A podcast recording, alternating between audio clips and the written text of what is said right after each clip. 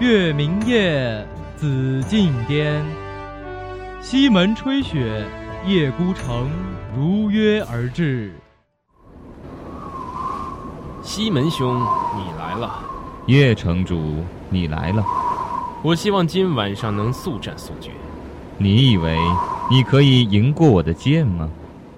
不，凤凰剧场快开始了。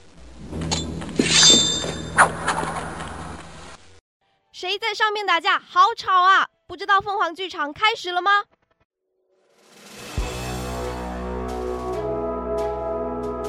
凤凰剧场，绝不雷同的开幕落幕。《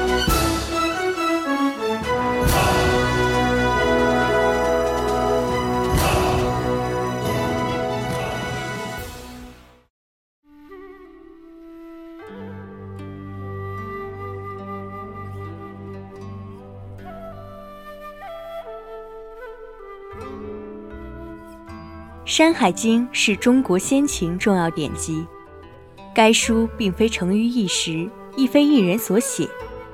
其主要内容有民间传说中的地理知识，包括山川、矿物、民族、物产、药物、祭祀、巫医等；保存了包括夸父逐日、女娲补天、精卫填海、大禹治水等在内的不少脍炙人口的寓言故事。对中国古代历史、地理、文化、中外交通、民俗、神话的研究均有参考价值。现代人对《山海经》的解读也体现在撰写小说与神话故事上。凤凰树下《山海经》系列也将以小说形式为大家解读《山海经》出现的人文地理，为平时的经典古籍增添乐趣，希望更有助于大家的鉴赏。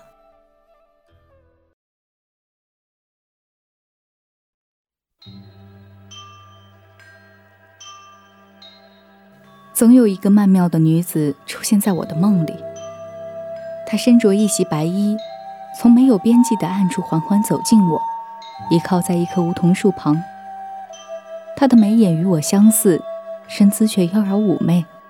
她有时只是静静地望着我，有时会抚一把金丝木琴，琴声婉转悠扬，如熏香后的根根发丝轻抚面颊，又如无形无味的流水流遍全身。我听得到他低低的啜泣，我感受得到他绵长的情意与悔恨。有一次，我忍不住问他：“你是谁？你是我。我问你是谁？我是姚碧，你也是姚碧。不，我是九凤。九凤，我不喜欢这个俗气的名字。他总是消失在一片火红之中，一团火先是点燃他的腿。”火光一点点变亮，直至灼烧掉他姣好的容颜。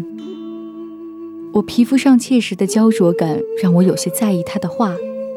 我灵力修习的越强，他停留在我梦里的时间越长，那棵梧桐树就越茂盛。我怕，我怕有一天他会吞掉我。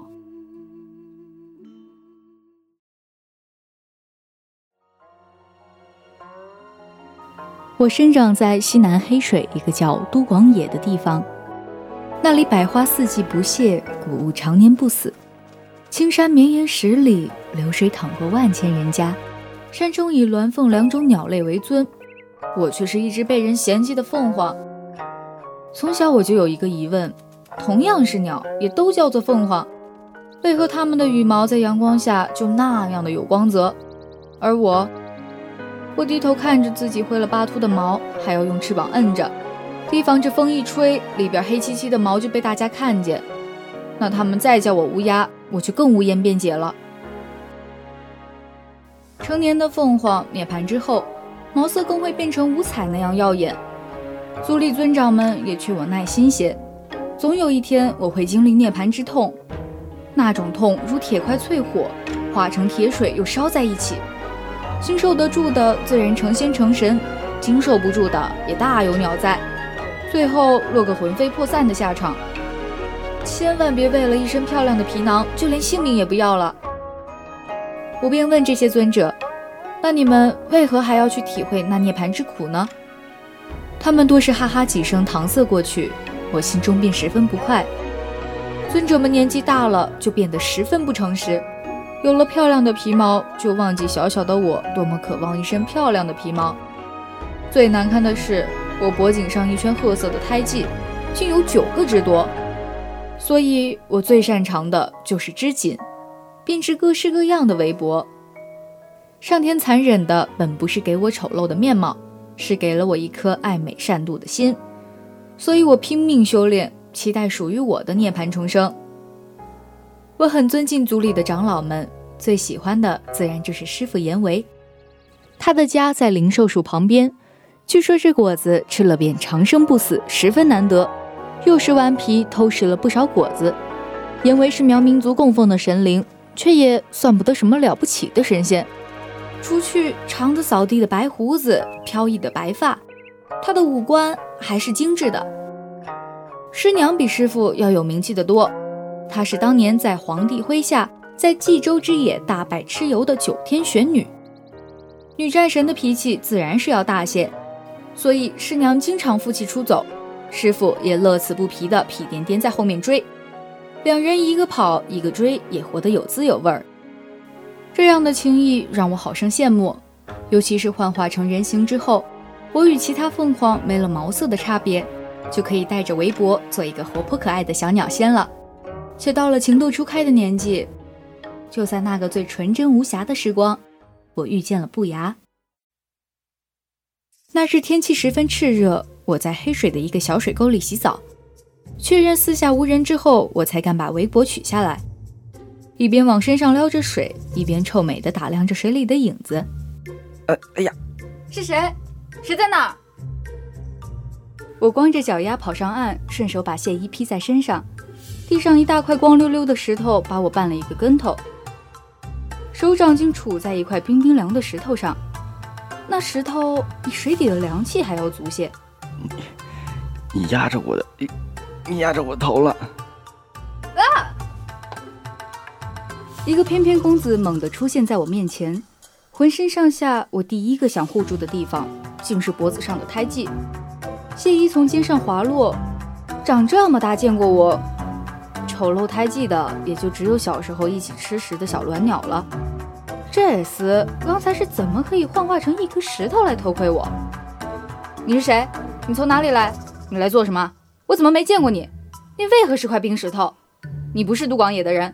你来此有何目的，姑娘？问题可太多了，我到底要先回答哪一个呀？那厮竟悠哉哉地倚在树上，丝毫没有悔改之意，分明一副泼皮无赖嘴脸。你说是不说？我没有偷窥你啊，我只是打这儿路过。你险些向这边瞧过来，我怕你不好意思才化成真身，没想到一咕噜掉进坑里。我可是北极天贵山的山神，修水系法力。未出那酷寒之处，真身自然是一块冰石。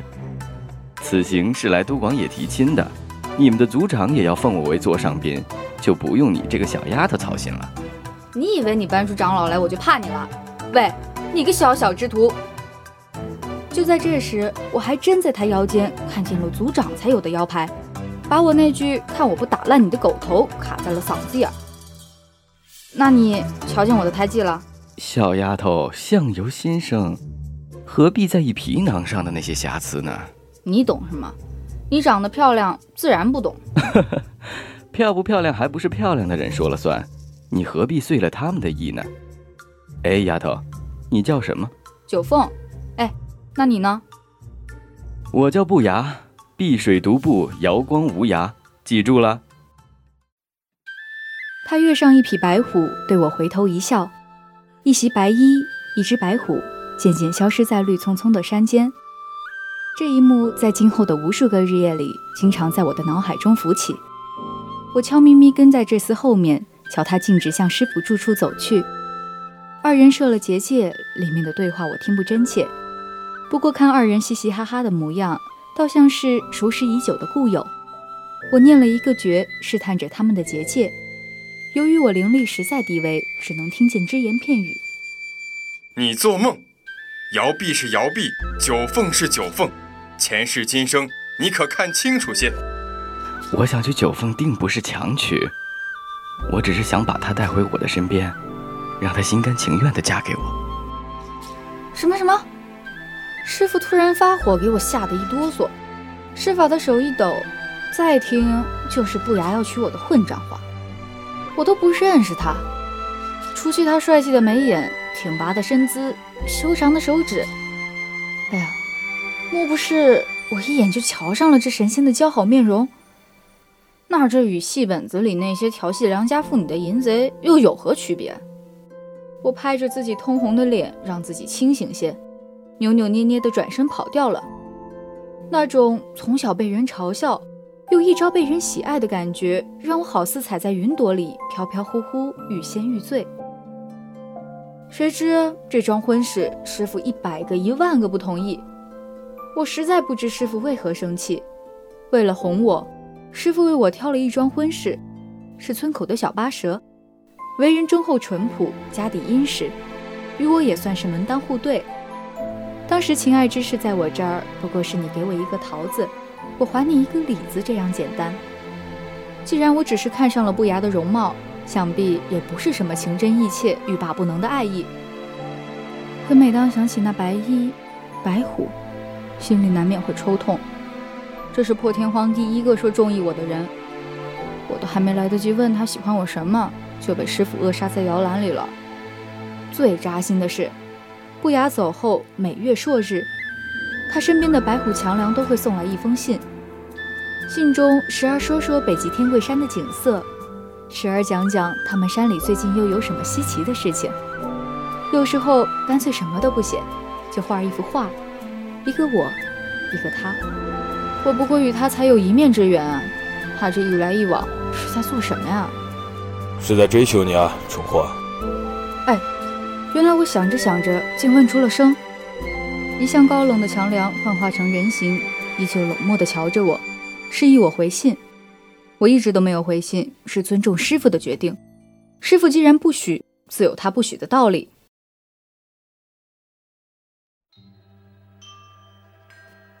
那晚梦里，我竟跟姚碧大吵一架。离那个不雅远一点。为何？时间久了，我已经学会了同姚碧相处，就当是有个好姐妹陪我说说话。但她总是命令的语气，让我反感极了。你快要爱上他了。什么是爱？对，你不应该知道什么是爱。为什么我不应该知道什么是爱？你可真聒噪。他一紧握拳头，我的心就撕裂般疼痛。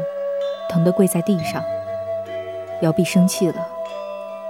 遇见不雅之后，他就变得很暴躁。姚碧，你不过是我在梦里臆想出来的幻影，你还真妄想操控我！我彻底激怒了他，他隔空一掌打过来，我一闪躲，一朵火莲落在地上，留下一片焦土。他日渐强大，我却不能奈他何，我只能挨过这困苦的黑夜。等待破晓之光的到来。我清楚的记得，在我一百一十岁时，北方部落首领黑帝颛顼与共工在不周山大战七七四十九天，师傅更是不眠不休，用通天镜时时关注着战况。那时我问师傅：“这世上谁是最厉害的呀？是天上的上神吗？”你若苦心修炼。终有一天也会成为上神。那现如今谁是最厉害的呢？这世界最北是哪里？北极天贵山。你怎么知道？自然是书上写的呀。那写这书之人去过这最北端吗？那我不知。所以这著书之人也不知北极天贵山是不是最北。或许是别人说与他的。可说与他的人也未必真正去过更北的地方吧？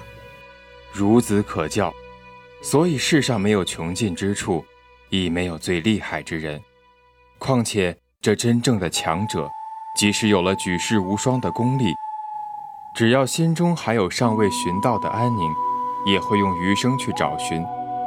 而那安宁既不在权谋，也不在硝烟，更不在这世俗之中，所以。他们的行迹无处可寻，又怎会被我们所悉知呢？我听得云里雾里，被师傅这么一点拨，心里萌生了一定要去一次北极天桂山的想法。我想看看，到底是不是这世间的最北之处。你觉得黑帝颛顼如何？他称霸一方之后，就对共工部落威逼利诱，现在更是兵压不周山，残暴嗜血，跋扈自衰，惨无人道。师傅问我这个问题时，我正眼睁睁从通天镜里看见颛顼扭下一个人的头颅，一只脚踩在地上散落的肠子上，令人作呕。曾经有一个翩翩少年，读书万卷，出口成章，通晓音律。以天下苍生为己任，成九州内外太平为大义。曾经他的妻子身中剧毒，他只身一人上园艺山，徒手搏击带有剧毒的负虫，以求取解药。他在爷爷羽化之前，贴身侍奉三十余载，不曾埋怨分毫。你觉得此人如何？此人真是真君子，不知我可否有幸知道他的名讳？此人就是他。我看着师傅盯着通天镜里的颛顼，下巴吓得差点合不拢。这每个登上高位的人都尝过常人没有尝过的苦楚，我们只能瞧见他对世间的万般残虐，却看不见他的风情万种。那一个晚上，我都睡不着觉，想着不曾谋面的颛顼和那些躺在地上的尸体。颛顼可以为了自己的妻子拼命。却不可以宽宥那些士兵，这种大义真让人捉摸不透。睡着后，我又听见摇臂绵薄的琴声，余音袅袅，如泣如诉。他没有出现，我却仿佛看见他在为颛顼哭诉。低沉的呜咽声让我也很难过。摇臂认识不雅，认识颛顼。他对外面的世界比我还要了解。我越来越怕黑夜，怕一睡不醒。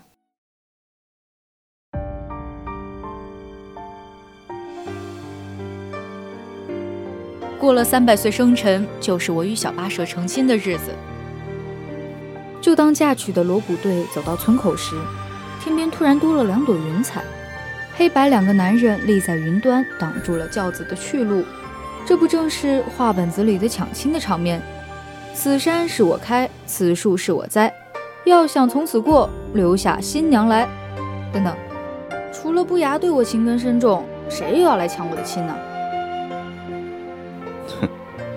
黑帝觊觎我的土地还不够，莫不是要连我的妻子都要夺去吧？黑帝，莫不是黑帝颛顼？等等，我何时答应做不雅的妻子了？你大可去幽冥查查往生簿，九凤是你的妻子，还是我的妻子？这下子我就更糊涂了。若我真是颛顼的妻子，岂不就是师傅口中那个颛顼一生挚爱？我可万万不敢有那个福分的。不牙念了一个诀，把我从轿子里提出来，立在他身旁。我红色的盖头在空中转了几圈，掉在河里。我望着那盖头。总觉得自己也会失足掉下去，摔个粉碎。九凤，颛顼说你是他死去妻子姚碧的重生，哎，你愿意跟他？这是我第一次在外人口中听到姚碧的名字，说明姚碧这个人切切实实存在过。不知道我有没有掩饰住我的慌乱？自自然不愿意，我就是我。不是谁的妻子。我听严维说你想去北极天桂山，我带你去吧。不牙牵着我向北而去，我有点心疼小八蛇。我竟为了去一次视线最北之处闯了他的约。不过我想他也不会在意，多给他几筐李子，他的气也就会消了吧。不呀，你又何尝不是在妄想？颛顼的话飘散在风里，飓风吹得我头晕晕的。我一头栽进不牙怀里，一睁眼就是白雪皑皑的北极天桂山了。那是我见过最纯净的白色，是我体验过最寒冷的气候。我在北极天桂山整整待了十年，同不牙互生了情愫。至于怎么生的情愫，我也不甚清楚。那时情窦初开的我也还在摸索。不牙教我如何区分心中对小巴蛇和对他的感情，这样区别起来十分麻烦。对我好且我也想对他好的是友谊，我想都不想就舍命为他好的是爱意，比如不牙对我。那日山上发生雪崩，跟在我身后的白虎强梁在远些地方觅食，发现之时，即使幻化回真身也来不及救我。不牙却拼了一身修为瞬移过来，差一点元神俱灭。他把我抱在怀里的时候，整个人都在打颤。不雅，雪崩而已，你用灵力控制住不就好了？事发突然，没想那么多。元神俱灭的事儿还叫没想那么多？看来不雅爱我爱的是极深的。依着我桃子李子的论调，我现在必得还他一车西瓜才能安心了。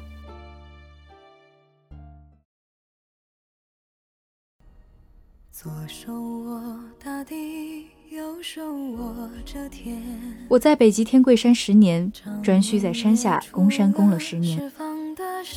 看来颛顼爱他的妻子姚碧，爱的也是极深的。那场战役打响的前一个晚上，我们躺在雪地上，我用灵力烧着火盆，同不牙吃着酒。